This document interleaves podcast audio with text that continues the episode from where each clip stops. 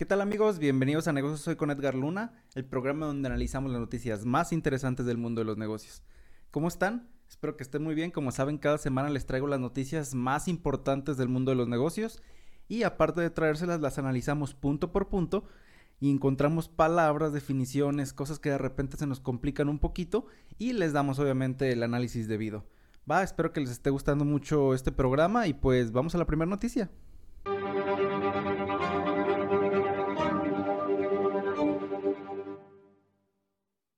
Vámonos por nuestra primera noticia y bueno, no sé si recuerdan, la semana pasada les comenté que El Salvador iba a comenzar a aceptar el Bitcoin como moneda de pago. Ok, esto va relacionado a eso. Porque el Banco Mundial tendría que aceptar los pagos de Bitcoin de El Salvador. Miren, ya ven que les comenté entonces que El Salvador iba a aceptar Bitcoin como medio de pago. Pero lo curioso es que hay un estatuto en el Banco Mundial que dice que tiene, literalmente se los comento, tiene el compromiso de aceptar pagos de los Estados miembros en su moneda local. Y si el Bitcoin se convierte en moneda, en moneda local en El Salvador, pues el Banco Mundial estaría obligado a aceptar los pagos en Bitcoin. La verdad es que eso está bastante curioso porque, por ejemplo, el Banco Mundial de hecho les negó ayuda a El Salvador para, digamos, adoptar una nueva moneda como medio de pago, porque a final de cuentas es algo muy complicado, cosas de economía muy, muy complicadas, pero el Banco Mundial les negó la ayuda a El Salvador. al parecer lo que comentaron los del Banco Mundial fue que tenían preocupaciones ambientales, porque ya ven que pues se necesita mucha, digamos, mucha energía para minar el Bitcoin y pues obviamente esto hace que pues se cree más contaminación. Esa es, una de las cosas que alega el Banco Mundial para no querer adoptar el Bitcoin y para no ayudarlos también. Y segunda es la falta de transparencia en las criptomonedas. Porque obviamente al tener un pues un sistema que se llama blockchain, que es un sistema de encriptamiento pues bastante digamos complicado de descifrar o de inmiscuirte en él, la verdad es que los bitcoins se supone que son una moneda muy segura en ese aspecto, pero pues obviamente se presta para muchas cosas por lo que lo más probable es que no se puedan hacer tantas auditorías como es debido, digamos, a un... Pues sí, a, un, a un país, digamos, si el Banco Mundial necesita hacer auditorías de sus finanzas o el Fondo Monetario Internacional, pues obviamente se complicaría muchísimo más todavía con teniendo una moneda como el Bitcoin. Pero bueno, eh, en 90 días espera que El Salvador tenga su ley Bitcoin en la que regularía literal cómo cómo aceptaría este medio de pago y daría las opciones para que toda la demás gente lo pueda utilizar. Una de las cosas curiosas de, del Bitcoin es que como es muy volátil, sube, baja de precio a final de cuentas, esto puede ayudar o, o digamos perjudicar a las finanzas del Salvador. ¿Por qué? Porque tener una moneda tan, pues ahora sí que volátil, puede ser jugar en su contra cuando, digamos, van a hacer compras con una moneda que de repente está baja y tienen que poner más. O al revés, por ejemplo, el Banco Mundial, que de repente todos los países tienen deuda con el Banco Mundial. Eso sería lo curioso. ¿Por qué? Porque si tú tienes, no sé, mil millones de dólares en deuda y le pagas con Bitcoin, no sé, no, no recuerdo, creo que está como en treinta y tantos mil dólares ahorita. Pero si, no sé, le das 100 mil dólares, ponle. 100 mil dólares, no, 100 mil bitcoins. Bueno, no, sé. Mil bitcoins, no sé, 30, 300 mil pesos por ahí. Mil bitcoins, 300 mil dólares. y en ese momento está tanto dólar, pero si baja, tu deuda, digamos, va a seguir ahí. O sea, tu deuda, el Banco Mundial va a seguir diciendo es de 100 mil dólares, pero tú le pagaste Bitcoin, pero de repente bajó el Bitcoin. Pues bueno, El Salvador tendría que pagar esa diferencia.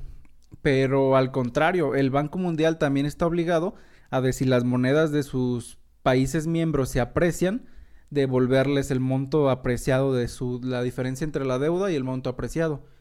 Por eso les comento que podría ser una buena inversión. Obviamente El Salvador está pensando que el Bitcoin va a seguir subiendo y esto va a ayudar a sus finanzas. La verdad es que está bastante curioso, por lo menos que pues el Banco Mundial se, se vería obligado por primera vez casi en su vida a hacer algo por sus estatutos, digamos. La verdad está bastante padre, me gusta mucho que pues esté dando este juego, digamos, de de poderes o de, pues sí, digo, a final de cuentas es un juego de poderes entre El Salvador, el Banco Mundial, todos los demás países que no quieren adoptar el, Bitcoin. Obviamente, pues tiene un poder muy chiquito actualmente El Salvador comparado con grandes economías, pero poco a poquito yo creo que se van a ir sumando más y más países a adoptar este, digamos, pues este medio de pago. Y de hecho, nuestra siguiente noticia, hoy tengo bastantes noticias este, interesantes. Miren, vamos para allá. La empresa y la aplicación Bumble, no sé si así se diga, no la uso. Ya algunos de ustedes ya van a saber qué es, estoy seguro. Pero bueno, la empresa Bumble, que es una aplicación, digamos, de, de citas en línea, como tipo Tinder, este, les da a sus empleados una semana completa de vacaciones extra. Eso está padre. A sus más de 750 empleados en Texas, Moscú, Londres, Barcelona, Sydney, Mumbai, les regaló una semana extra de vacaciones completamente pagada para combatir el burnout. ¿Qué es el burnout? El burnout es cuando te sientes tan estresado, tan decepcionado, tan triste, tan que no quieres hacer nada. Literal es que no te quieres ni levantar de la cama, que te sientes abrumado por todas las cosas que tienes que hacer o sea, es algo que mucha gente hemos experimentado cuando de plano estamos así de que en referente al trabajo, no tanto como depresión, porque eso es más como sentimental, psicoanalítico, etcétera, sino que el burnout es más que nada referente a tu carrera profesional o, a tu trabajo, algo así. Pero es que de plano estés tan quemado laboralmente que ya no quieres hacer nada. Y pues bueno, ¿por qué les ha dado esta semana, digamos, de, de descanso? Pues bueno, porque la empresa había estado trabajando desde casa durante más de un año y pues quieras o no, la verdad es que trabajar desde casa ha traído beneficios, pero también muchos, digamos, problemas. ¿Por qué? Porque quieras o no, no convivir con más personas, estar aislado completamente en tu casa, no desconectarte a la hora que debes, este, manejar mal tus tiempos. La verdad es que afectó a muchísima gente a nivel mundial. Y lo que está haciendo la empresa es pues tratar de que sus trabajadores se desconecten un poquito de, de ese, pues, literal trabajo que nomás están en su casa ya también trabajando. Y una de las cosas también psicológicas que afectó esto es que al ver tu casa como también tu lugar de trabajo, pues no estás a gusto. O mucha gente no está a gusto. La verdad es que sí estaba curioso esto. Pero bueno, la verdad es que ojalá las empresas mexicanas tuvieran este tipo de políticas. La mayoría de las empresas mexicanas ni siquiera fueron a trabajar desde su casa permitieron que pues los trabajadores siguieran yendo a trabajar ahí sin muchas medidas de digamos de pues las medidas de salubridad digo de, respetar metro y medio etcétera etcétera no este pero la verdad es que yo creo que en México sí estamos un poquito retrasados digamos en, en ese tipo de políticas ¿Por qué? Porque la mayoría de las empresas extranjeras que operan aquí en México mandaron a sus trabajadores a trabajar desde su casa y pues les dieron incluso beneficios. La verdad es que yo conozco varias empresas que sí lo hicieron, otras que no, pero pues bueno, yo creo que a los empresarios nos falta cambiar un poquito ese chip y saber que en una relación de trabajo es 50% empleado, 50% empresa no quieras tú, empresario mexicano, empresario extranjero, empresario quien seas, tratar de nomás explotar a tu empleado. Porque yo la verdad es que pienso que actualmente las cosas van a cambiar. Ya no podemos permitir literal que nos exploten o, o ese tipo de cosas. Necesitamos crear una conciencia empresarial en la que, como les digo, 50% empleado, 50% trabajador. Los dos están en una relación laboral no es, digamos, una dictadura. El empleado se puede ir si se encuentra otro, trabajo. La empresa también, si no tienes buena productividad, etcétera, pues te puede despedir. Por eso, la verdad es que me gustaría ver eso, un 50% empleado, un 50% empresa y pues llevar una buena relación laboral. Y la siguiente noticia es acerca de Uber. Lo curioso de Uber es que como todo lo, lo hemos utilizado, quiero suponer, es que pues tú lo puedes utilizar para transportarte de un lado a otro. Últimamente también tiene su Uber Foods o Uber Eats, Uber Eats, perdón, ese sí de plano no lo uso. Este, porque la verdad es que se me hace una tontería, perdón por esto, pero se me hace una tontería pagar por un servicio que la mayoría de los restaurantes deberían ofrecer. O sea, un servicio a domicilio te lo deberían ofrecer los restaurantes. No necesitarías tener que pagar por ese servicio. Pero bueno, cada quien obviamente hace con su dinero lo que quiera. Este, pero bueno, ahora va a competir en otro mercado. ¿Por qué? Porque la empresa Uber ha comprado Corner Shop. Corner Shop es una empresa que te lleva, digamos, tu mandado a tu casa. Lo que tú compres, digamos, le puedes ordenar, no sé, huevo, jamón, salchichas, este, jabón, etcétera, etcétera. O sea, puedes comprar muchísimas cosas a través de Corner Shop. Y pues bueno, la aplicación Uber ha comprado esta empresa en un esfuerzo por ganar obviamente contra Rappi, contra Didi que ya ofrecen este, este tipo de servicios. La verdad es que no sé si sea tan buena idea porque actualmente incluso Walmart ya lo está haciendo. Tú te puedes meter a walmart.com, no sé, .mx y ponerle este entrega a domicilio y vas escogiendo cosas, bla bla bla y te llega a tu casa. La verdad es que está bastante bien, o sea, sí que se meta este tipo de pues mercado, a final de cuentas entre más competencia pues mejor, pero a final de cuentas no dejan de de pues comprarle las grandes cadenas, o sea, por ejemplo, en Amazon tú también ya puedes hacer tu mandado. Es bastante curioso, yo la verdad es que he llegado a comprar cosas de por ejemplo, crema para las manos, porque a mí se me secan mucho las manos, necesito una crema, digamos, especial, súper ultra humectante. Sí, la venden en el súper, pero pues es más cómodo que me lleguen a mi casa. O también los flossers para, para los dientes, como palillos de dientes, pero con, como con hilo dental. También eso los he comprado ahí. Y la verdad es que es bastante cómodo que te lleguen al día siguiente. Y pues bueno, la verdad es que el comercio electrónico que esté creciendo en México, pues la verdad es que sigue siendo muy bueno para muchas empresas, más que nada. ¿Por qué? Porque si tu pequeño empresario quieres ofrecer ahora sí que tus productos a través de internet, vas a tener una plataforma enorme para poder vender. O sea, ya no nomás es tener una tiendita en la esquina, sino que imagínate la tiendita de raúl.com y, la gente te pudiera comprar a través de esa página web y se los entregas en su casa. Está bastante padre. Y pues Uber se quiere meter a este mercado. La verdad es que es agridulce, ¿por qué? Porque obviamente va a competir contra las tienditas, contra los Oxos, contra etcétera, etcétera también. Pero yo creo que las personas que utilizan este tipo de aplicaciones para pues comprar su mandado no es como que va a venir a la tienda de la esquina. Supongo que va a un mercado muy específico. Y pues bueno, la verdad es que vamos a ver cómo se va desarrollando Corner Shop con Uber. De hecho, ya, ya sale, me sale una publicidad eh, que decía Corner Shop by Uber. Eso no me gustó porque ahí se nota que no le están dando tanta, digamos, este pues no la están dejando trabajar completamente como lo estaba haciendo, sino que Uber va a meter su cuchara y a veces eso es malo cuando adquieren las empresas, pues estos conglomerados enormes. Por ejemplo, Amazon es una empresa que si bien pues es obviamente enorme, cada vez que compra una empresa la deja trabajar por sí sola.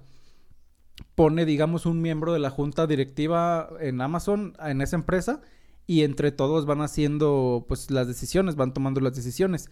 Sin embargo, Uber se ve que es un poco más agresiva en este aspecto y sí parece que pues les va a tomar, digamos, la rienda de la empresa completamente.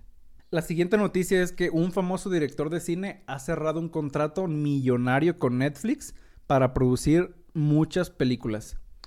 El famoso director de cine Steven Spielberg, creador de Tiburón, Indiana Jones, E.T., Jurassic Park, Ready Player One, entre muchísimas otras películas. La verdad es que es un cineasta muy.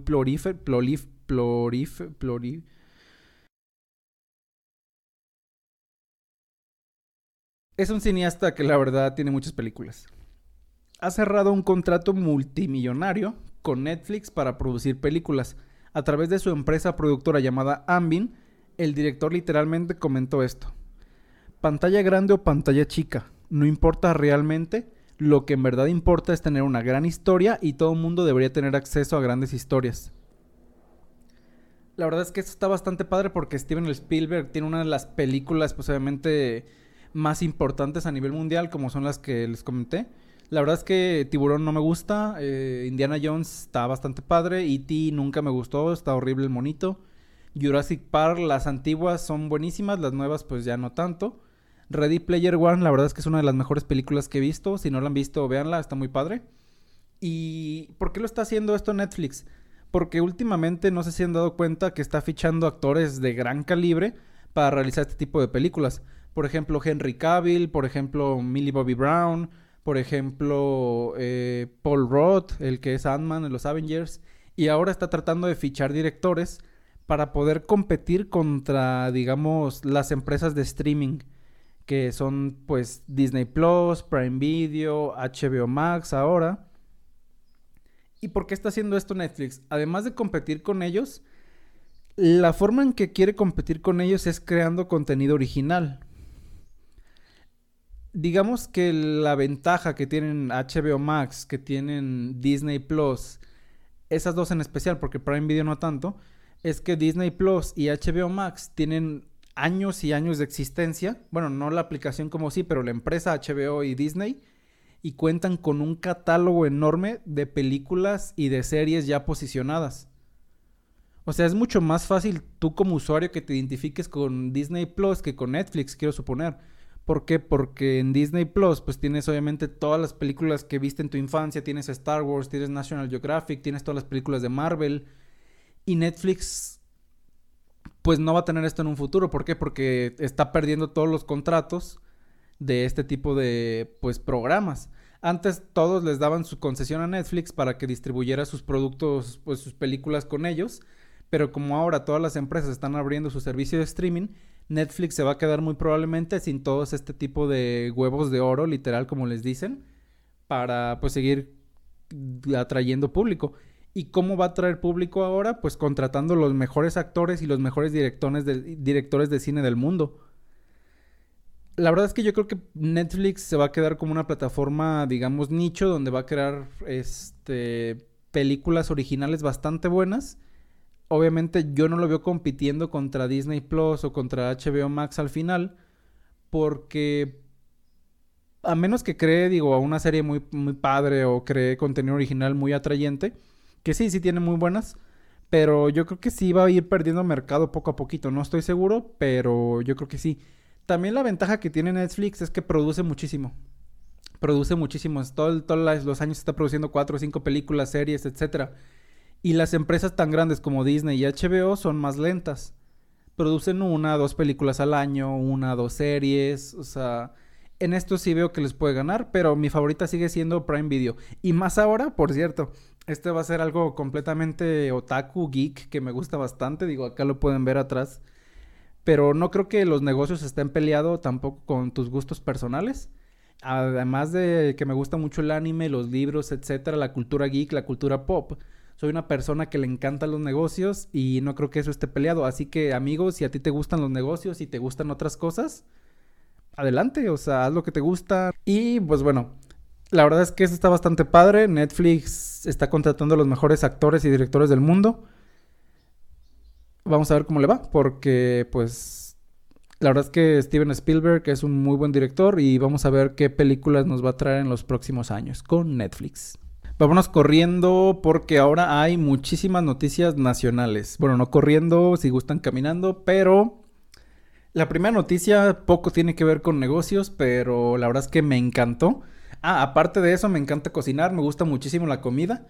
Este, y esto es algo de, bueno, sí tiene que ver un poquito con negocios porque les voy a hablar de las estrellas Michelin.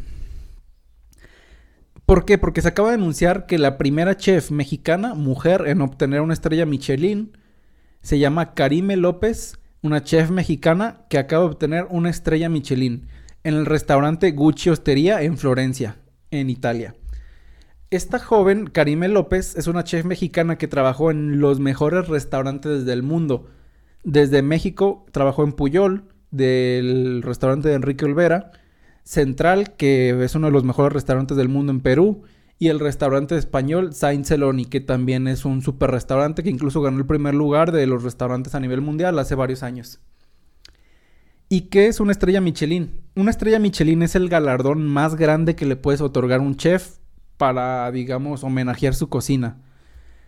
¿Por qué? Porque literal es, bueno, tiene, hay máximo tres estrellas Michelin. Es una estrella Michelin, dos estrellas Michelin o tres estrellas Michelin.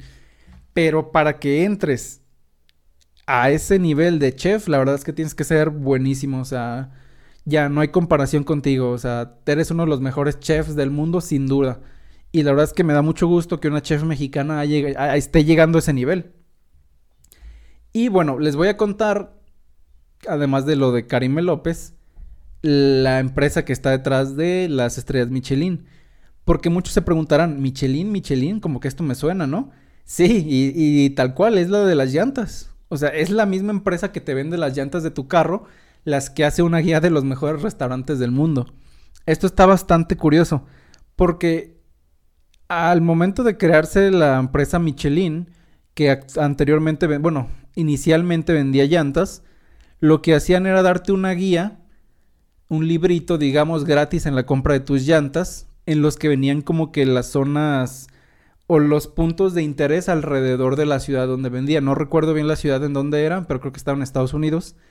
Y ahí te decían, mira, en tal lado está este restaurante, en tal lado está este hotel, en tal lado está este cine. O sea, te daban una guía completa de la ciudad en la que estaban y lo, lo iban poniendo como estrellitas me gusta este, no me gusta, dos, tres, etcétera, etcétera.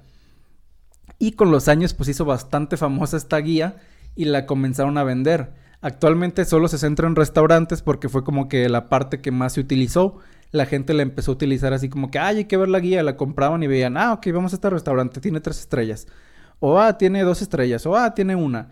Y la verdad es que está bastante padre. La verdad es que no sé cuánto porcentaje de su negocio sea la revista Michelin o, las llantas, pero yo creo que debe ser un muy buen porcentaje.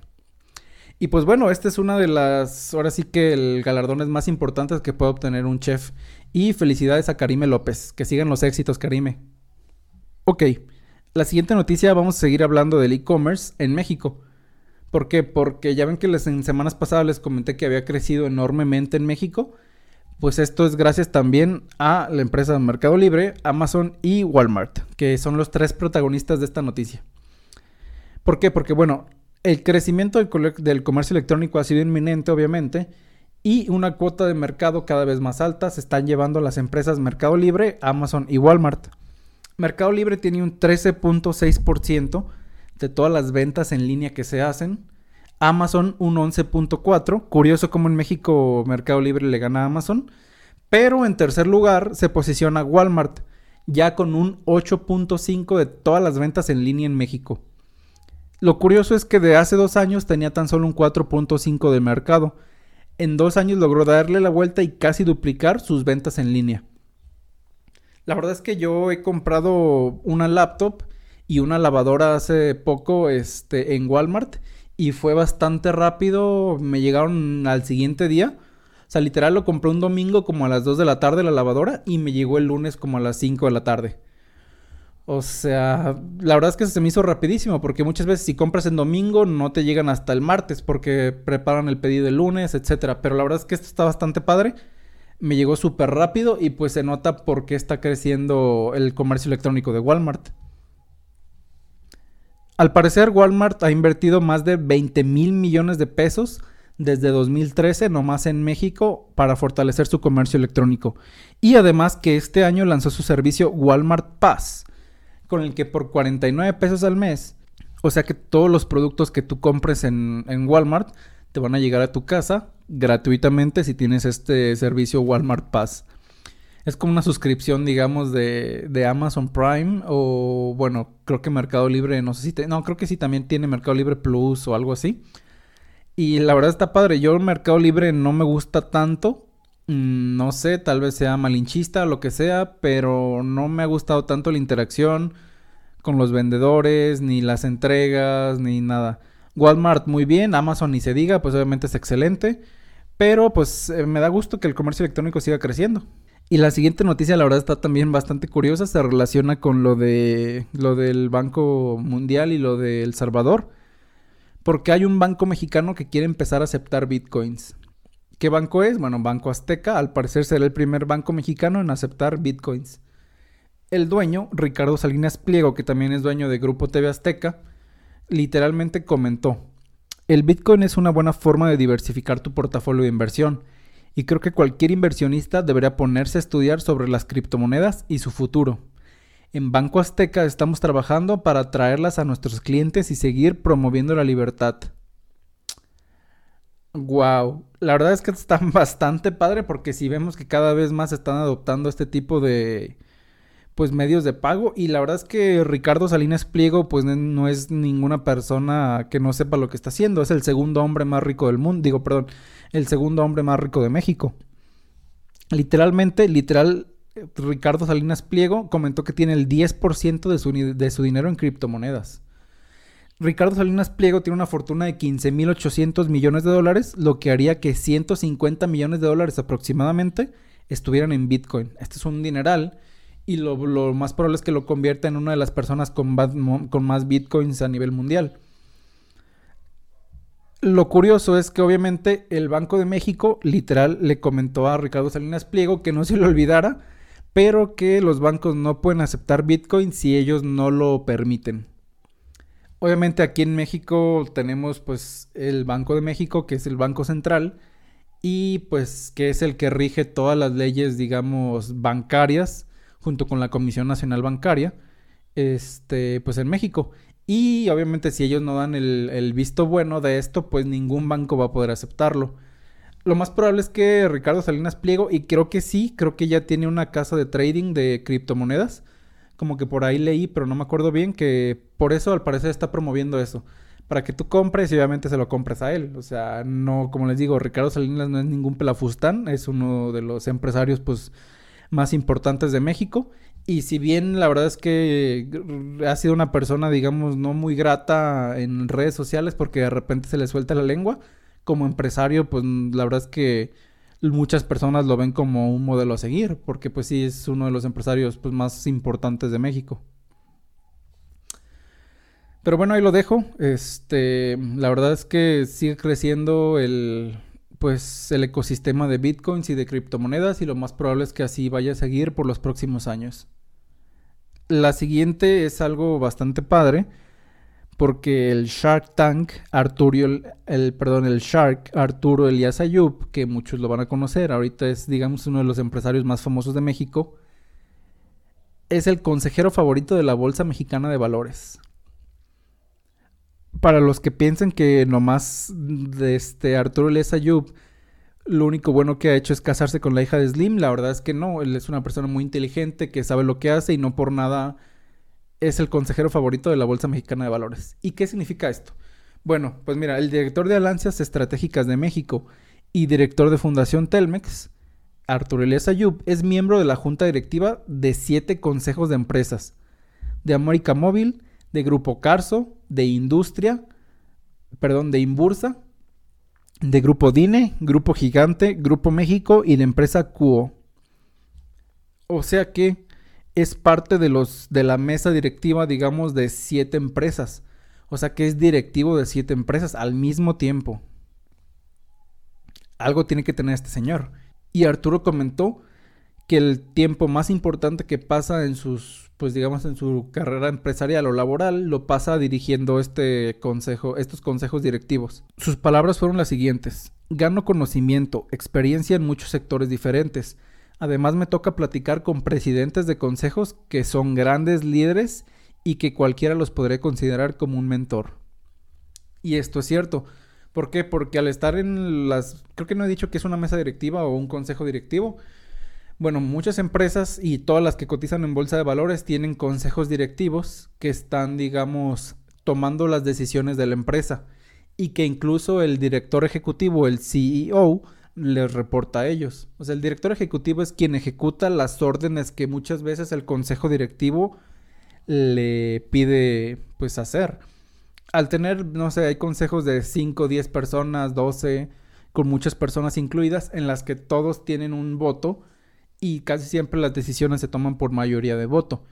Esto es lo que es una junta directiva y todas las empresas en la bolsa de valores deben de tener una, es uno de los requisitos. Y pues bueno, de la bolsa de valores de estas siete empresas participa eh, Arturo. Y si es cierto, si ahí están, imagínate, las personas más inteligentes del país, los empresarios más exitosos siendo partes de las mesas directivas, tú estar sentado ahí ha de ser una experiencia pues inimaginable, o sea, literal te estarías codeando con los empresarios más exitosos del país y habría muchas cosas que aprenderles. Yo creo que esta es una de las cosas que Arturo Elías Ayup hace bien, aprender. Porque no nomás, digamos, no es un hablador, sí, obviamente ya tienes mucho que aprender de él porque ya es un empresario, digamos, consolidado, pero todavía hay gente más importante o más grande que él en cualquier aspecto. Y este, pues, empresario, la verdad es que tiene la, la humildad de seguir aprendiendo. La verdad es que eso está bastante padre. Y pues qué chido que un Shark, a los que nos gustan bastante este programa, esté entre los miembros favoritos de la Bolsa Mexicana de Valores. Y vámonos a la sección que más me gusta, como ya saben, emprendedores. Esta noticia está muy padre, siempre digo que está muy padre, pero está bastante chida, porque han lanzado un satélite mexicano con la empresa SpaceX. La empresa Space JLTC de Puebla ha lanzado un satélite con la empresa Elon Musk, SpaceX. En la misión llamada Transporter 2 se lanzó un cohete Falcon 9 de SpaceX para poner en órbita el nanosatélite mexicano D2 Altacom 1. El satélite fue lanzado con varias, digamos, misiones, que son las siguientes. Obtener imágenes de la Tierra con un sensor hiperespectral que permite obtener imágenes procesadas de la Tierra para beneficiar los siguientes sectores, el agroalimentario, el automovilístico, transporte, infraestructura y seguridad nacional. Literalmente lo que va a hacer este satélite mexicano es mapear la Tierra, o sea, le va a estar tomando imágenes, supongo que va a ser enfocado en México, le va a estar tomando imágenes a México, este, súper hiper procesadas, dice al parecer. La verdad es que no conozco la tecnología, no soy científico. Pero va a apoyar, digamos, a todos estos sectores. ¿Por qué? Porque puedes identificar áreas de oportunidad. digamos, por ejemplo, en el sector agropecuario o agroalimentario, puedes literal, ah, en esta parte de México podemos plantar.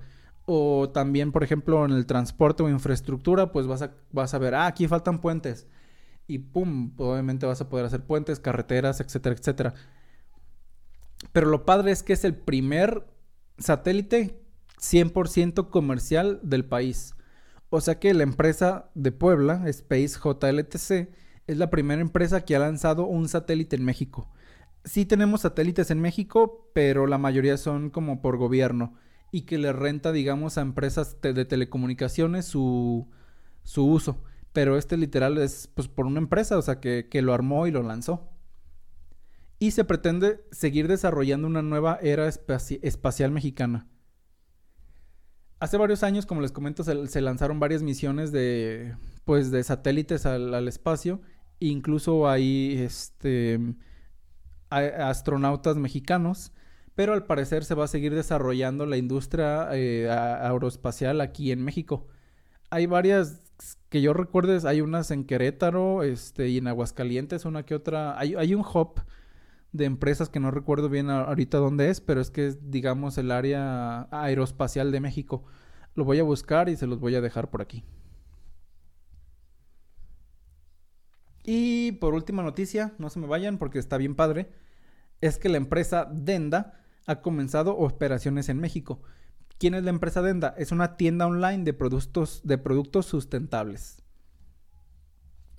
Denda es una tienda que solo vende productos sustentables pero certificados y vende cosas como pañales ecológicos, aceites esenciales, bloqueadores solares, etcétera, etcétera. En Chile al parecer tiene ya más de 3.000 productos y México en México ha llegado con, para empezar con 1.000 productos. Lo padre de esta empresa es que los productos que, que vende son productos nacionales. Menos del 10% de sus productos son importados. O sea que en Chile esos 3.000 productos son casi todos nacionales y en México esos 1.000 productos son nacionales. La empresa se junta con los productores de, digamos, este tipo de cosas ecológicas y les compra sus productos para venderlas a través de su plataforma.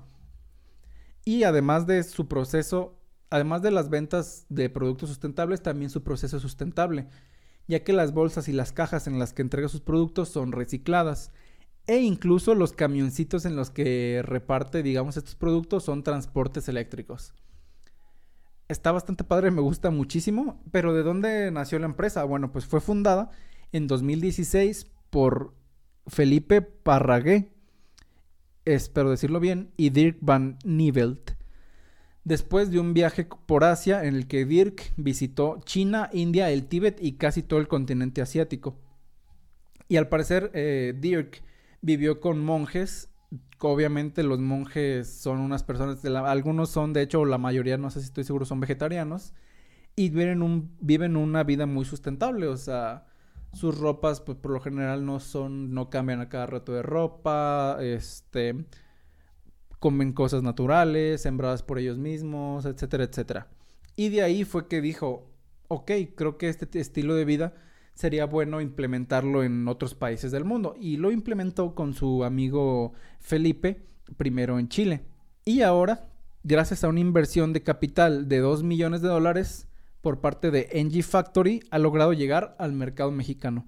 Estos 2 millones de dólares los ha utilizado para crecer sus operaciones y planea expandirse aún más a Colombia, Perú, después a Estados Unidos y Asia para duplicar, digamos, este modelo de negocio de productos sustentables.